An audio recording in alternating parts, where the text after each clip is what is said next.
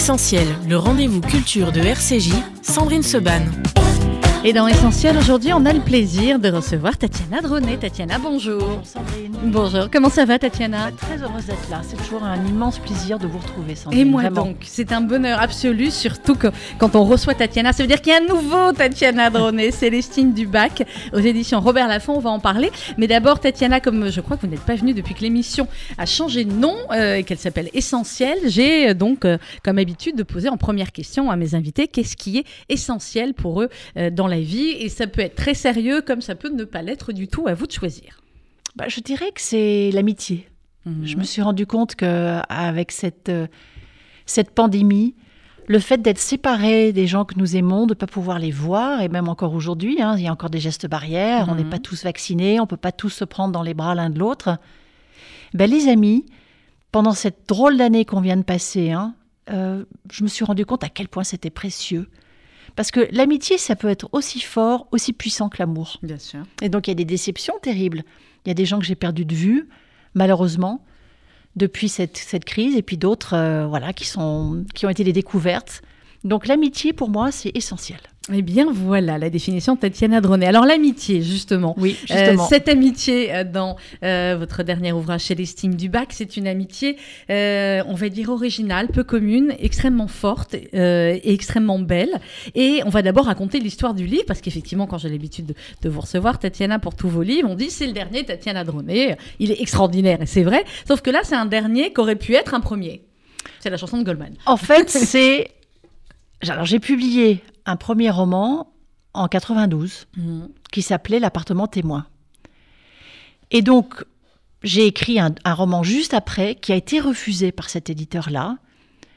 Et je me souviens, ils m'ont dit Ah, ce livre est inclassable.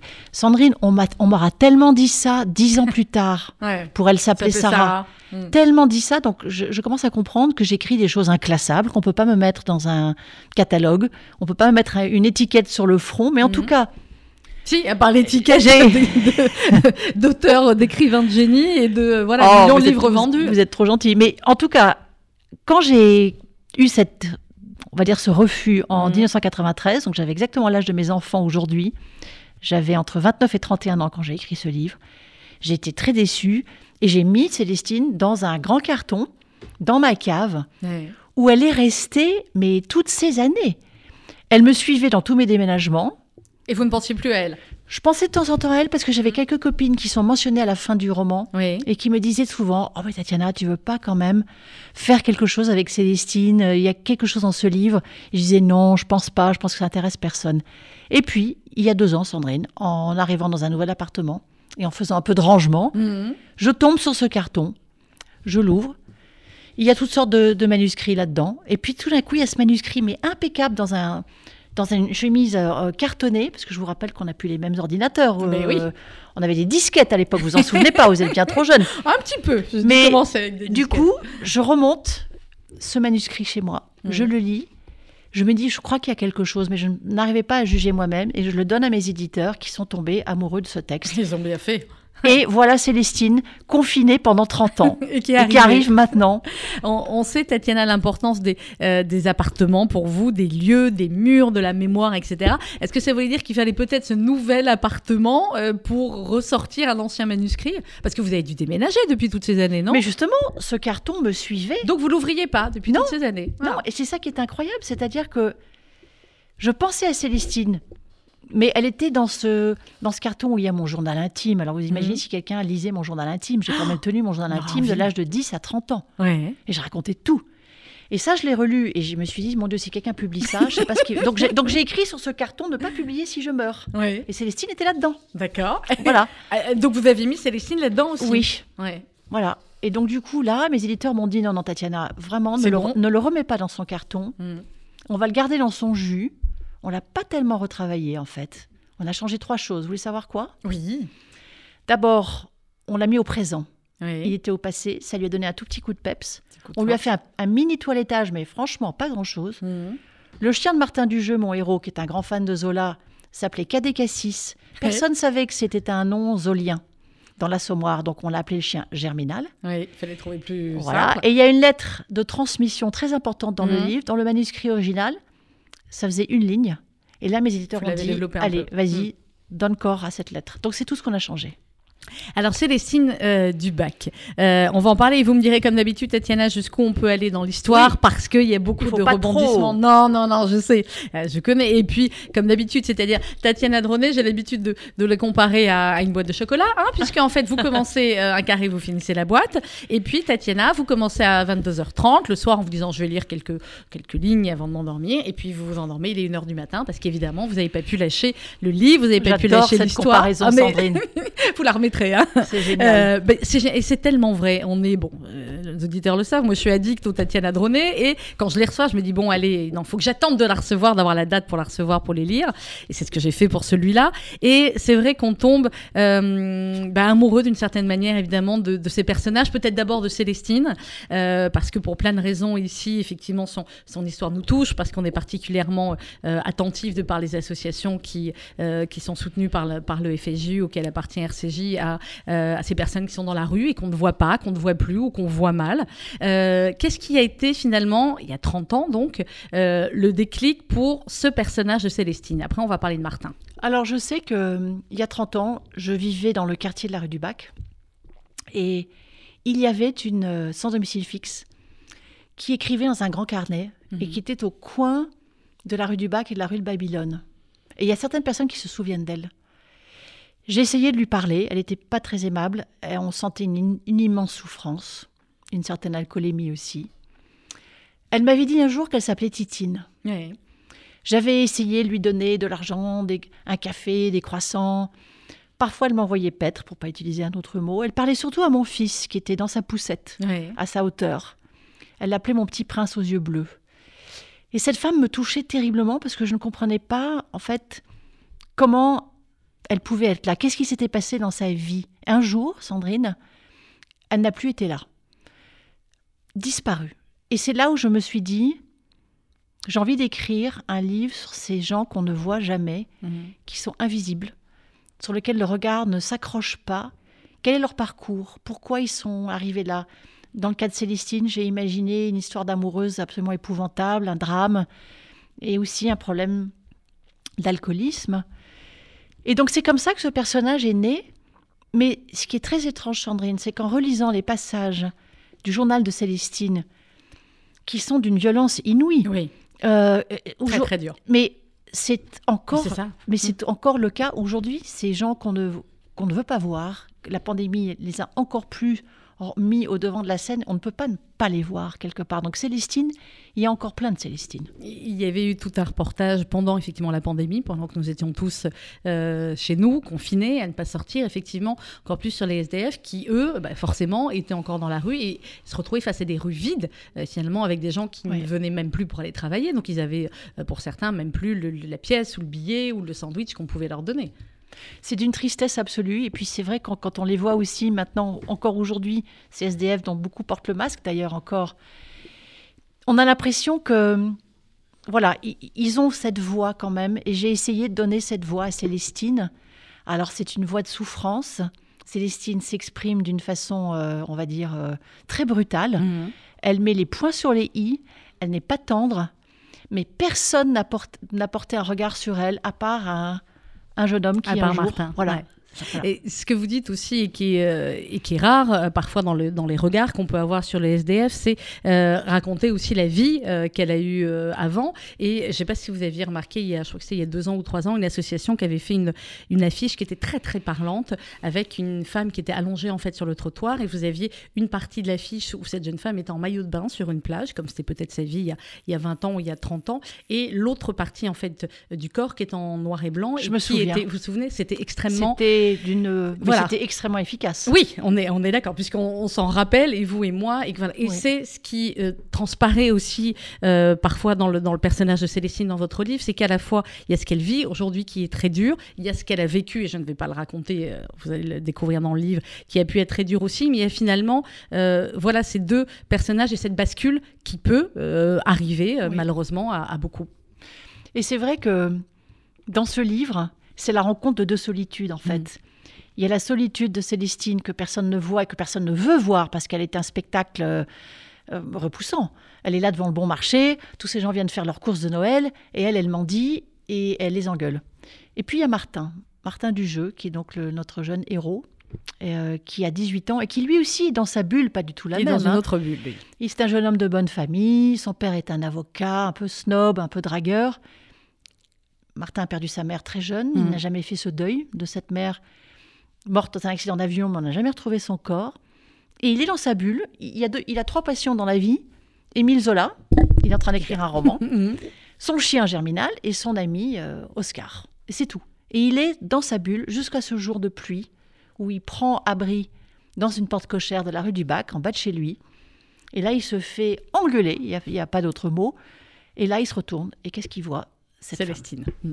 Et là va commencer euh, une relation euh, assez particulière qui va se transformer en amitié, en amitié euh, forte. Cette relation, ce, ce personnage de Martin, vous me disiez tout à l'heure que Célestine, vous l'aviez plus ou moins rencontré, enfin que vous étiez partie d'une- personne réelle. Est-ce que finalement, c'était pas votre petit garçon dans la poussette qui aurait pu devenir Martin? Mais c'est vrai. C'est Mhm. Ce qui est très drôle, c'est que Martin Dujeu est un grand dadais, c'est comme ça que Célestine l'appelle, d'un mètre 95, avec les yeux très très bleus, un nez busqué, Mhm. d'immenses pieds, Très myope. très myope. Et si je pouvais faire une caricature de mon fils, mais je n'aurais pas pu savoir Ouais. 30 ans plus tard Mais que oui, Louis allait ressembler à ça. C'est très drôle. qui est fou. C'est C'est les fou. forces de, de l'inconscient. Alors, ils ont euh, un point commun qui est extrêmement important, c'est l'écriture. Euh, justement, lui écrit euh, un livre et Célestine écrit aussi. Au début, c'est pas ce qu'elle écrit. Non, et puis il rêve de savoir. Mais oui. Elle est là en train de griffonner dans un carnet de toutes ses forces, avec les, les sourcils froncés. Il veut savoir ce que c'est. Donc il va y avoir une sorte d'échange. Au début, il lui pose des questions. Elle veut pas l'entendre parler. Elle lui pose des questions en retour sur le roman qu'il est en train d'écrire sur Émile Zola. Il veut pas en entendre parler non plus. Mais ils vont réussir à s'amadouer petit à petit autour de cet amour de l'écriture. Elle, elle va lui donner son journal. Il va lui donner son roman. Et donc, ces deux personnes vont s'entraider. On va pas tout dire, Non. euh, mais effectivement, vous avez raison, c'est l'amour de l'écriture et le besoin de l'écriture qui va les lier et qui va faire naître cette amitié incroyable. L'écriture, d'une certaine manière, qui va les sauver à tous les deux, parce que Martin Dujeu, c'est un gamin qui pourrait être très brillant. Il bosse pas euh, à, l'école, mais euh, euh, il est fou de Zola, de, de philosophie. Il lit beaucoup. Enfin, il connaît beaucoup de choses, mais il n'a pas envie de bosser, quoi. Non, puis il a surtout envie de- de- d'énerver son père, hein, Mhm. qui, qui l'agace beaucoup au début. Et voilà, après, bon, les choses vont s'arranger avec son père. On va continuer à parler de Célestine Dubac. Dans un instant, ça vient de paraître aux éditions Robert Laffont avec Tatiana Dronet. En pause musicale, il me semble qu'il y a une série israélienne que vous aimez beaucoup. Losing Alice. Ah, j'adore, vous êtes bien Je sais. renseigné. Ah, bah, j'ai lu, on va travailler le dossier. Euh. Vous aimez bien la série israélienne? Oui, Ouais, j'ai adoré cette, et j'ai adoré cette série-là. Et, donc la bande originale, si je ne me suis pas trompée, pour l'instant je l'ai bien vendue, euh, mais comme j'ai pas encore vu moi cette série, on va voir si c'est la bande euh, originale, la bande, bande originale euh, de la série Losing Alice et on continue euh, avec Tatiana Dronet jusqu'à 12h sur RCJ.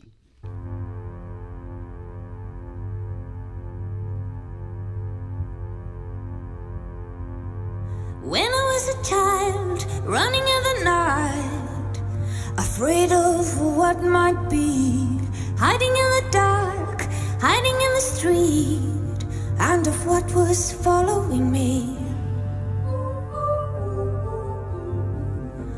Now hounds of love hunting me.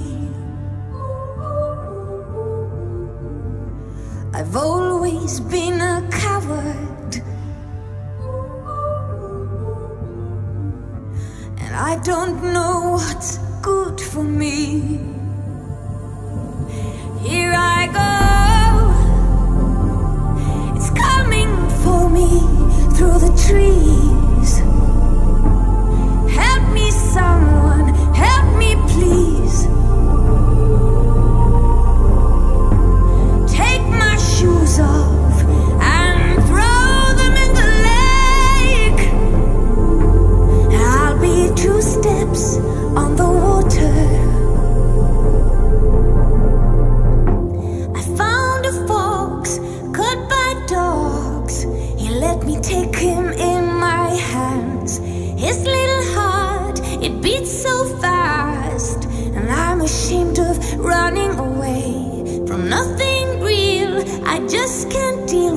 but I'm still afraid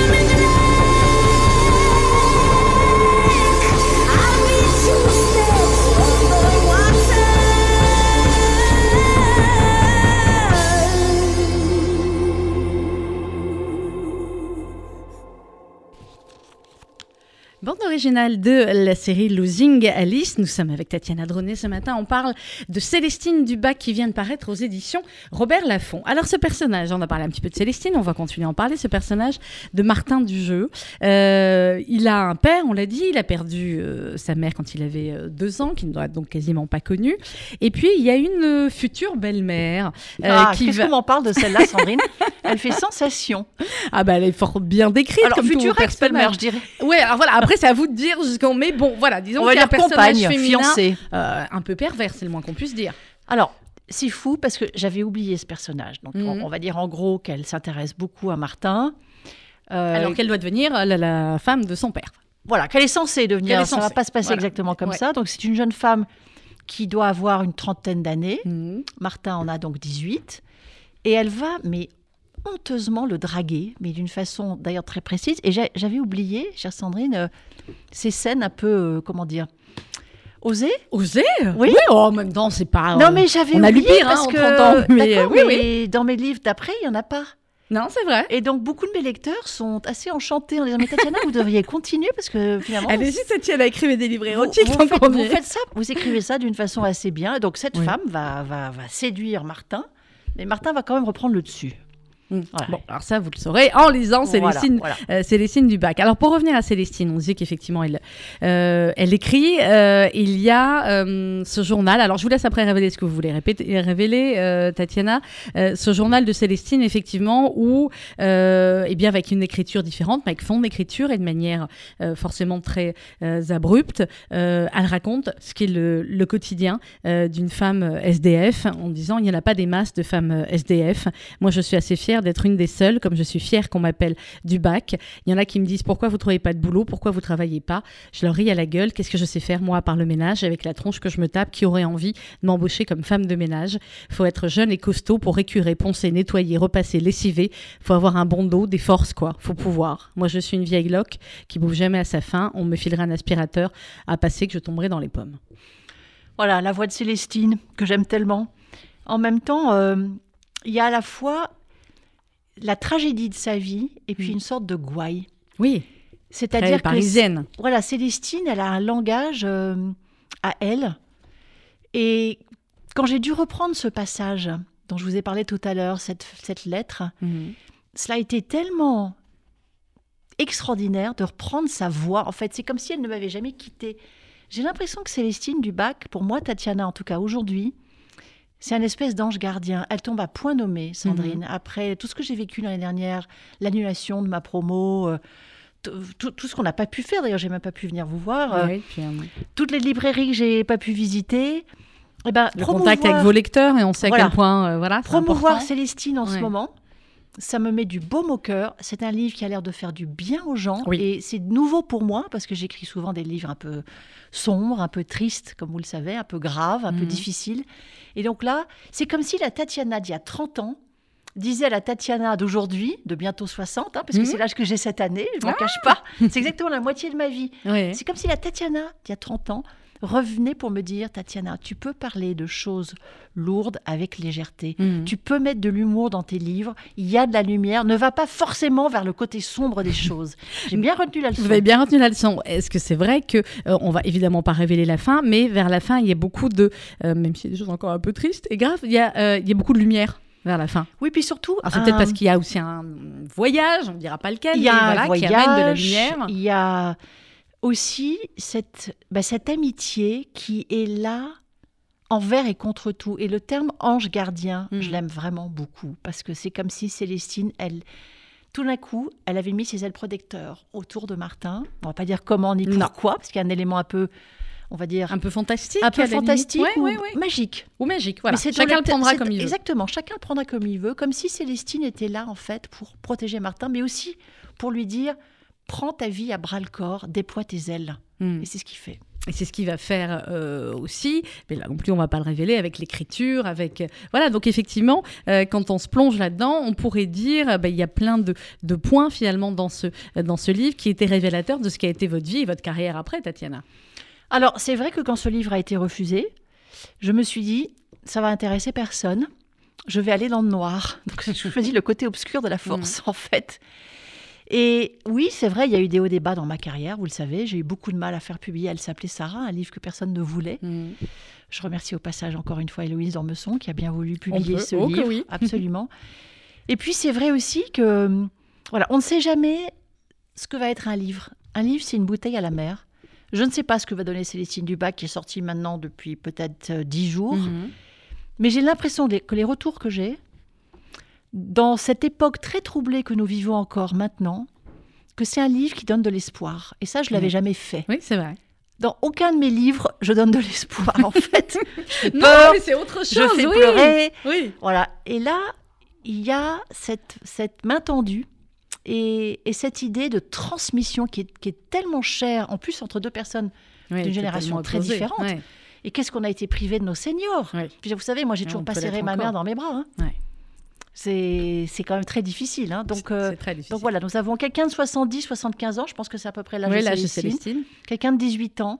Et cette amitié magnifique qui va leur permettre de voilà d'avancer dans leur vie, chacun de leur côté. Vous disiez tout à l'heure cette amitié envers et contre tout, c'est vrai parce que le père de Martin ne comprend absolument pas euh, cette relation et même son meilleur ami, alors qu'il lui est très focalisé euh, fille, hein, Oui. euh, clairement, il n'a que ça, grosso modo, dans la vie. Quand, quand Martin lui dit je vais te présenter quelqu'un, l'autre se dit ah bah c'est une belle fille, enfin, ça y est, Martin a rencontré quelqu'un. Forcément, le courant passe passe pas très bien Non. parce que l'amitié, la relation que Martin a avec Célestine, elle est à part, elle est pas, elle est inclassable aussi. Elle est Finalement, c'est la relation qui était plus inclassable que le livre. C'est ça. Et puis il y a ce passage qui, euh, je sais, a marqué pas mal de personnes où Martin décide, euh, alors que son père est absent un week-end, de, de- de ramener Célestine à la maison Mm. pour la faire dormir alors qu'il fait 2 degrés dehors et lui donner un bon repas. Mais le père va rentrer plus tôt que prévu et il va y avoir une scène absolument abominable. Et c'est là aussi Martin va s'affranchir.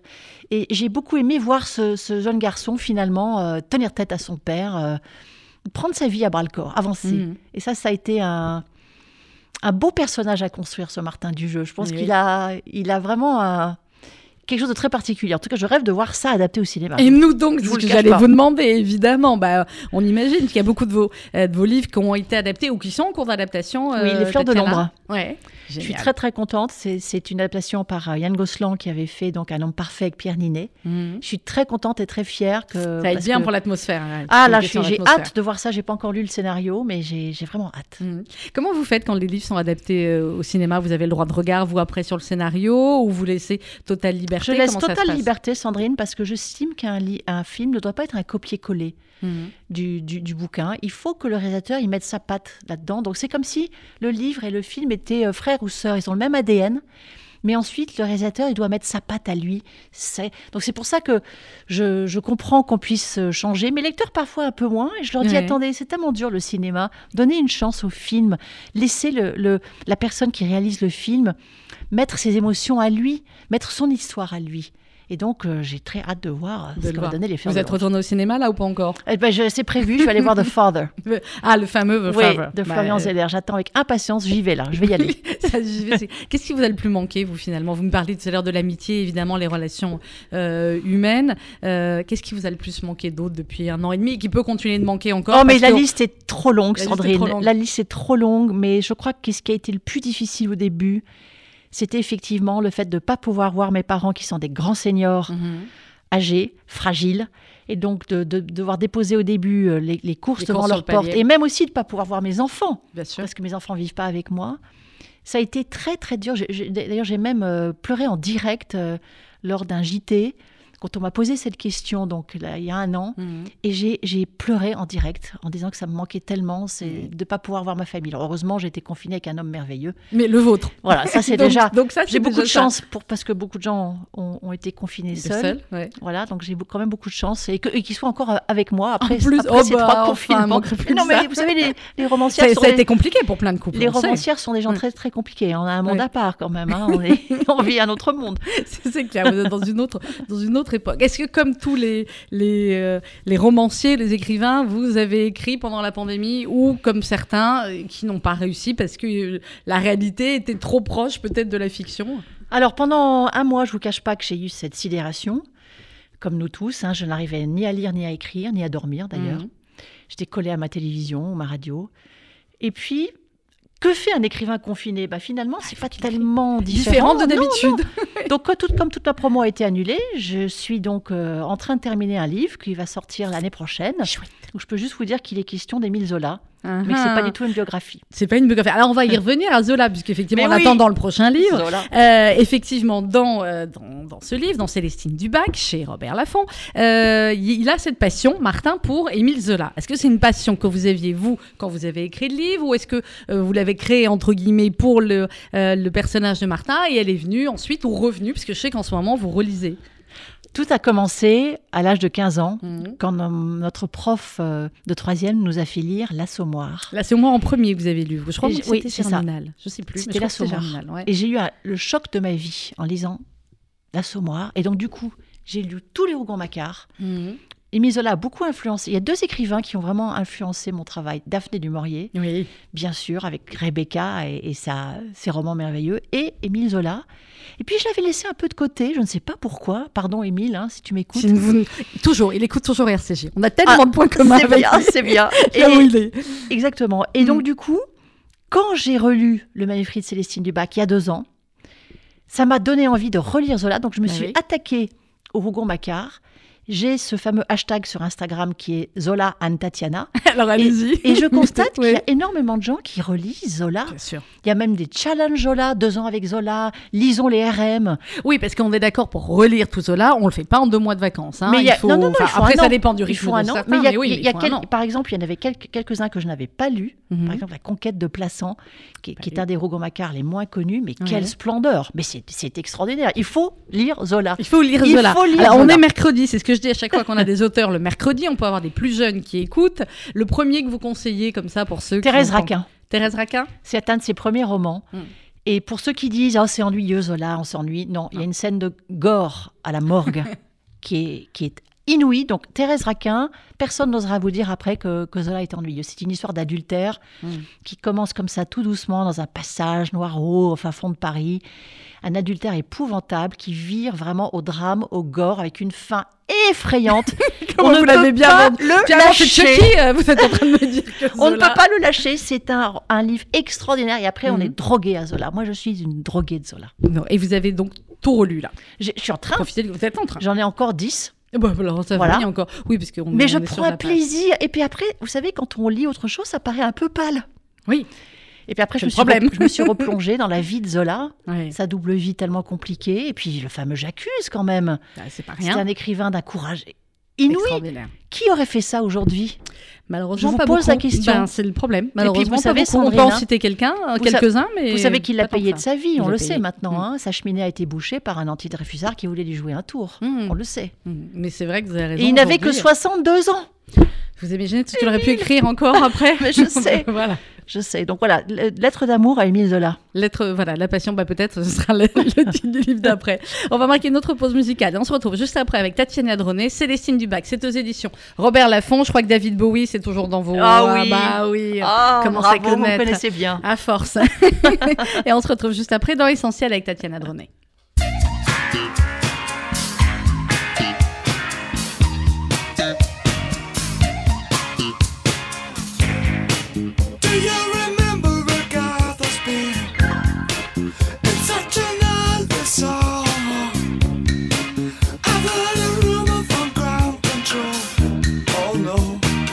Say it's true. They got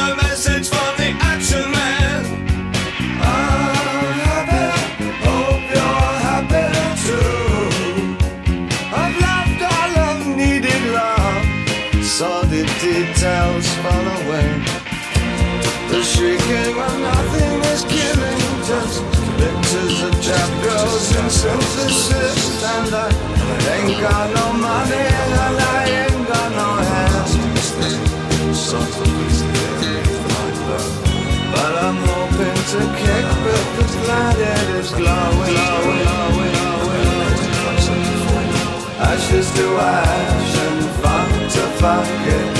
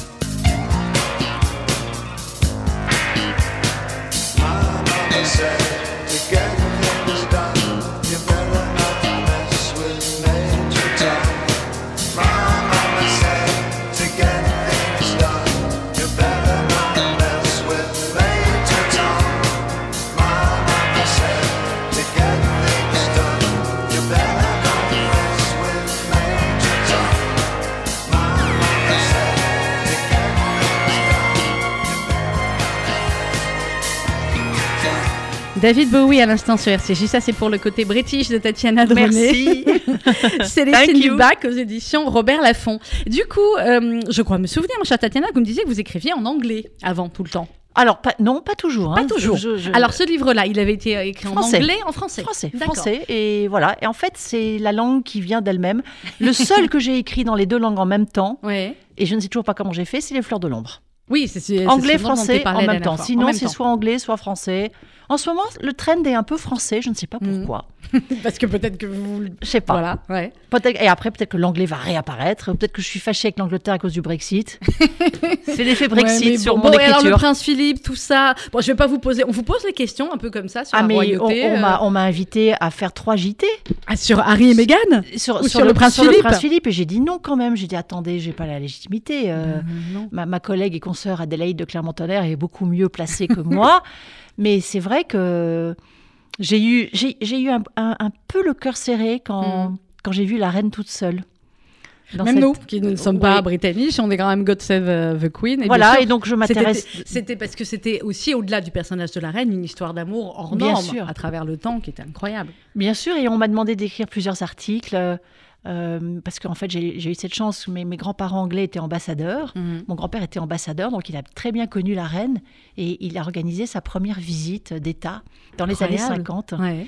Et ma grand-mère raconte tout ça dans ses mémoires. Euh, Donc si vous, li- si vous lisez Légende, Mhm. vous savez ce magazine avec la, avec Mhm. la reine d'Angleterre euh, en couverture, Ouais. qui, qui, qui est donc publiée par Eric Fotorino. Eh bien, il y a une histoire incroyable racontée par ma grand-mère et re- re-racontée par moi de comment, au dîner d'État au Louvre, on, a on, a, on est allé chercher la Joconde à l'autre bout du musée pour l'apporter à ma grand-mère, à, ma, à, ma- à la reine À qui la était reine assise à côté de ma grand-mère, votre pour qu'elle puisse. Elle n'avait jamais vu la Joconde. Vous vous rendez compte? On est allé décrocher la La Jo- Joconde Ah, c'est pour la reine en même temps. pour, pour l'apporter à la fou. reine. Ouais, Ouais. Elle l'avait jamais vu. Votre grand-mère vous racontez ça Elle Vous- l'avez découvert quand en alors, lisant cela? Elle ne me l'avait pas raconté, mais elle est morte malheureusement au début des années 90. Mhm.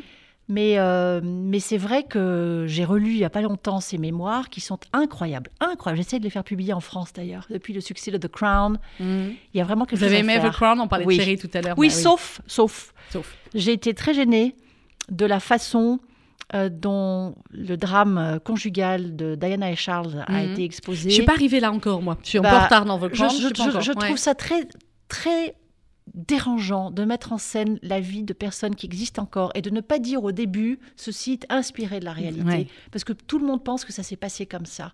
Et on ne sait pas comment les choses se sont passées. On sait qu'il y a eu de la souffrance et des drames. Mais donc, du coup, je suis un peu fâchée avec The Crown parce que je pense qu'il devrait dire que, Que c'est une. ouais. série, que c'est Hmm. une fiction inspirée de la réalité. Inspiré de faits Voilà. réels. Ouais. Exactement. Euh, les romans, ils sont forcément des fictions inspirées de faits réels ou euh, ça, c'est la question bateau que posent tous les journalistes en se disant Ah, il y a forcément de vous dans le roman, Tatiana. Et, et oui et non. euh. Oui. Alors, pour Célestine Dubac, bon, il y a, il y a cette histoire de, de, de cette femme que, que j'ai imaginée, mais c'est vrai que les, les journalistes veulent toujours savoir quelle est la part de réel qu'on met dedans. Alors que ça n'a pas d'intérêt. Alors, il y a peut-être une... euh, Oui, les émotions, j'imagine, mais... Vous savez, on n'écrit pas pour raconter euh, ma vie. En tout cas, moi, j'écris pas pour raconter ma vie. J'écris pour raconter celle des autres, mais j'apporte un, un impact euh, émotionnel qui est peut-être le mien. Et donc, du coup, ça rend le livre très personnel. Parce qu'en même temps, si d'après tous ces livres c'était votre vie à chaque fois, ce serait pas très. Non, mais vous savez qu'il y a encore des lecteurs qui pensent que la journaliste américaine dont elle s'appelait Sarah, c'est C'est moi. vous Oui, j'ai beau leur dire, je suis pas américaine, je suis pas mariée à cet horrible type, j'ai pas de fille qui s'appelle Sarah, j'ai pas de fille qui s'appelle Zoé. On pense que c'est moi. On pense toujours que c'est vous. Mais oui, ça m'énerve. C'est. Elle s'appelait Sarah. Il continue à, à se vendre comme Oui. il se vendait au début. On est à combien millions? Je sais pas. Je, D'accord. je, je crois que le dernier chiffre, c'était pff, 10 ou 11. Ça, c'est un livre qui mène sa vie. euh, Qui continue évidemment. parce que C'est- ce qu'on appelle un classique. C'est un livre qui est lu à l'école, Ouais. dans énormément de pays. Donc, je reçois beaucoup de, de, de mails et même parfois sur les réseaux sociaux de, de jeunes qui doivent faire des devoirs et qui, qui ont la flemme de lire le livre. Ah oui, alors ça j'ai vu beaucoup sur Insta des jeunes maintenant qui demandent aux écrivains de leur dire C'est racontez-moi. ça. Non mais c'est Ouais, invraisemblable. ouais, ça m'arrive tout le temps. Et donc, je leur- soit, soit je réponds pas, soit je leur dis écoutez, euh, voilà, lisez-le quand même parce que je vais pas vous donner des réponses toutes faites. Non. Parce que parfois, ça les énerve. et parfois, ils le lisent et après, ils m'écrivent après en disant merci. Ouais, j'ai bien fait de, bien fait bien. d'avoir lu. Vous me disiez tout à l'heure finalement les mémoires de, de votre grand-mère. Ça veut dire que chez les De René, on écrivait déjà. Il y a des gens qui écrivaient. Alors, c'est pas les de René, là, c'est Ouais. les Jeb. C'est Ouais, la famille de ma côté, mère. la famille de votre maman. Ma grand-mère avait une plume incroyable. Ouais. Elle était donc très érudite, euh, elle, était, elle était femme d'ambassadeur, euh, elle était, bon, elle- mais vraiment j'ai redécouvert, redécouvert ses- sa plume. Quand on lit ça à 30 ans, on passe un peu à côté, mais quand on relit Mhm. ça 30 ans plus tard, ben, on se dit bah, vraiment, elle a une écriture incroyable, donc je vais essayer de les faire publier, Les ces mémoires publier. de ma grand-mère. Euh, on disait tout, euh, tout à l'heure au début de l'entretien, Tatiana Droné, que Célestine Dubac, elle avait été écrite il y a, euh, il y a 30 ans. Euh, votre premier, premier livre, entre guillemets, ou nouvelle, quand vous avez commencé à écrire, vous vous en souvenez Vous Ah, ben, l'avez gardé sûr, bien sûr, j'ai j'ai 10 ans, ça s'appelle une petite fille, en anglais, A Little Girl Named Carrie, une petite fille Mhm. qui s'appelait Carrie. Et c'est l'histoire, écrite à la main, et c'est l'histoire d'une jeune fille euh, qui vit à Londres, qui est très malheureuse dans une famille très riche, et qui va s'échapper avec le jeune ramoneur de cheminée. Été inspirée par Mary Poppins et Oliver Twist. C'est génial. Et vous l'avez jamais fait publier en livre pour enfants? Je ne sais pas, peut-être. Il y a, il y a tellement de manuscrits dans cette boîte. Ouais. Il y a peut-être des choses là-dedans Vous intéressantes. savez que vous nous donnez envie de vous suivre. Là, à la fin de l'émission, on va lui piquer la boîte. C'est terrible un truc pareil. Oh, écoutez, il y a beaucoup de choses aussi qui sont pas abouties. Puis il y a ce Mhm. fameux journal intime que j'ai vraiment pas envie de voir euh, publier. ne pas hein. publier euh, dans 120 ans. Parce que chez nous, on dit, Voilà. on dit clairement euh, euh, jusqu'à 120 ans. Euh, on va revenir à, à notre amie Célestine. On le disait tout à l'heure, Tatiana Droné. Célestine, elle a euh, à la fois ce côté euh, évidemment très abrupt, des gens qui sont dans la rue, qui n'ont euh, pas vraiment d'espoir, plus beaucoup d'espoir. Et en même temps, Martin va réussir à, à la toucher et petit à petit, finalement, euh, à l'amadouer et sans révéler la, euh, la fin du livre, elle va euh, finalement, par rapport à lui, euh, à la fois s'épanouir et à la fois lâcher ses, ses barrières. Elle va l'aider à faire ce deuil. Mm. Je- On va pas dire comment. Non. Mais quelque part, Célestine, elle va lui mettre les yeux en face des trous. Martin était tellement dans sa bulle à lui. Il va un jour tomber aussi sur un sac qui appartenait à sa mère, qui a survécu à cet accident d'avion. Le sac, je veux dire, pas la Oui, mère. pas la mère. Il va l'ouvrir, il y a encore le parfum de sa mère, donc il, il est encore empêtré dans, dans, dans cette difficulté. Célestine va l'aider. Et je voulais juste vous préciser, Sandrine, que ce deuil impossible, je l'ai vécu parce que je- moi aussi, dans ma famille, on a perdu quelqu'un en mer dont on n'a jamais retrouvé le corps. Quand j'ai écrit Célestine Dubac, ça ne faisait que huit ans qu'Arnaud avait disparu. Mhm. Il n'est toujours jamais, il n'est jamais revenu. L'autre jour, j'ai posté une vidéo bouleversante sur Instagram lors d'une émission en direct sur France Mhm. Info. On m'a montré cette- ces images d'Arnaud que je n'avais jamais vues. Sa voix, sa beauté, son charisme. Non, je n'ai pas réussi. Vous voyez, j'ai la voix qui. Je n'ai pas comprends. réussi à faire le deuil d'Arnaud et j'aimerais bien que Célestine m'aide à le faire. À le faire. Mhm. Votre Voilà. papa non plus, j'imagine, n'a pas réussi. Non, personne, personne Mm. dans notre famille, vraiment. Arnaud, euh, tant qu'on n'a pas de réponse, on n'a pas de corps, on n'a pas de tombe, on n'a pas d'explication, tout est ouvert. Mhm. Est-ce qu'il a reçu un coup sur la tête? Est-ce qu'il a refait sa vie? Est-ce qu'il est mort? Il y a eu beaucoup de choses décrites hein, Rien. sur lui. Rien, on ne sait rien. Mm. Et ça va faire depuis 1984. C'est ça qui est, C'est long. ça qui est le plus difficile. Ouais, Mm. ouais. Et en même temps, le, le père euh, de, de Martin, effectivement, euh, ben, lui a perdu euh, sa femme, donc, euh, Kirstine, euh, qu'il adorait. hein, vous racontez la, la rencontre, effectivement. Et c'est quelqu'un qui, on le voit, a des difficultés à communiquer. Il n'arrive pas à communiquer avec son fils. Alors, comme c'est le cas souvent au moment Oui. de l'adolescence, bon, et on verra après si ça s'arrange ou pas.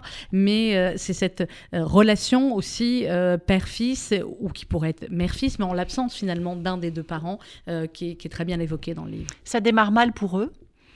Victor Dujeu était un type un peu agaçant. D'ailleurs, c'est drôle, je me suis souvenu euh, com- complètement de qui c'était. Je vais pas vous le dire, mais Ouais. euh, Mais il existe un peu. il a existé pour moi. Et c'était Ouais. quelqu'un qui n'est plus là, mais bon, voilà, il a existé pour moi. On va dire que Victor Dujeu se rachète à la fin. Il comprend enfin qui est son fils. Et puis surtout, il est quand même très fier d'avoir un fils romancier. Oui. Parce que Martin Dujeu est un écrivain. Et un grand écrivain. A un grand écrivain. C'est Ouais. c'est, euh, c'est ce qu'on disait au début, c'est ce qui va les rapprocher finalement avec, euh, avec Célestine. Et, euh, et quand on a un écrivain, écrire sur d'autres personnes qui écrivent, c'est évidemment c'est la mise en abîme, mais c'est aussi montrer l'importance de l'écriture. Eux, elle va les sauver l'écriture. Vous, ça vous apporte quoi dans votre vie, Tatiana? Bah, J'avais déjà mis un, éc- un écrivain en scène, rappelez-vous, le, le- le coquin et vaniteux Nicolas Colt. Euh, Je l'aimais bien lui. Oui, moi aussi, je l'aimais bien. je l'aimais bien. Il a choqué. C'était en Grèce, je crois, le livre. C'était en où Italie. C'était en Italie, voilà. Voilà. On a des images qui reviennent comme Voilà. ça du livre de soleil, de Et- mer. de- C'est ça. oui, oui, et, oui. et lui va être, va être aussi. Je vais le relire celui-là. va être confronté à, à son passé. Et c'est vrai que c'était la première fois que je, la deuxième fois que je mettais en scène un écrivain. Et c'est vrai que c'est très difficile de décrire euh, qu'est-ce que qu'est-ce que l'é- qu'est-ce que l'écriture nous apporte? Je dirais simplement, en tout cas pour moi, ça, fait 50 ans que j'écris. Compte? Comment c'est possible? 50 ans, donc je, je vous dis tout simplement, c'est c'est ma vie. Hmm. Voilà, c'est c'est ma vie. C'est Je ne peux pas imaginer une vie sans écrire. Parce que vous avez commencé à écrire à 10 ans, ça veut Voilà. dire que déjà à cet âge-là, vous vouliez être écrivain ou vous Oui. aviez un autre rêve Ah, non, de petite fille? Non, je voulais. c'était le premier et, rêve et- de et petite d'ailleurs, fille. mes parents m'ont pris très au sérieux. Personne ne m'a dit, mais écoute, Tatiana, c'est pas un métier. Mais euh, voilà, on m'a dit, bon, passe ton bac quand même. Mhm. Mais après, j'ai fait des, des études littéraires en Angleterre. Et donc, quand ce premier livre a été publié, L'appartement témoin, dans un grand silence quand même, hein, parce que c'était, voilà, je portais peut-être un nom connu, mais moi j'étais Oui. totalement inconnue. Donc, ça a mis longtemps à venir. Mais moi, j'espère que j'ai encore euh, plein de livres à écrire. Ah, mais évidemment. J'espère que j'ai, euh, voilà, euh, je sais pas, 4, 5, 6, 7, 8 livres à, à, à- à- à venir. Et j'ai d'ailleurs l'idée de. j'ai- l'idée des, deux, des trois livres à venir. Waouh On n'arrivera pas à vous le tourne faire un peu dans, dans, dans ma ça tête. tourne ouais. Ça, démarre un- de- ça démarre par quoi? Ça démarre par vous avez l'idée, Ok, vous écrivez les personnages. Est-ce que vous savez dès le début, au moment où vous écrivez, où ça va arriver à la fin ou pas? Chaque livre est différent. Chaque livre, je l'écris d'une façon différente. Comme vous savez, Sandrine, aucun de mes livres ne se ressemble. Non. Citez-moi deux livres qui se ressemblent. Non, il n'y en a pas. Il, y a- il peut y avoir des atmosphères. Oui. Euh, il- ça, c'est la patte, on va dire, Tatiana Droné. Il y a des atmosphères, mais les personnages ne se ressemblent en rien Voilà. et les histoires non plus. Donc chaque livre, je l'écris d'une façon différente. Il y en a pour lesquels je fais des plans, d'autres pas. Mhm.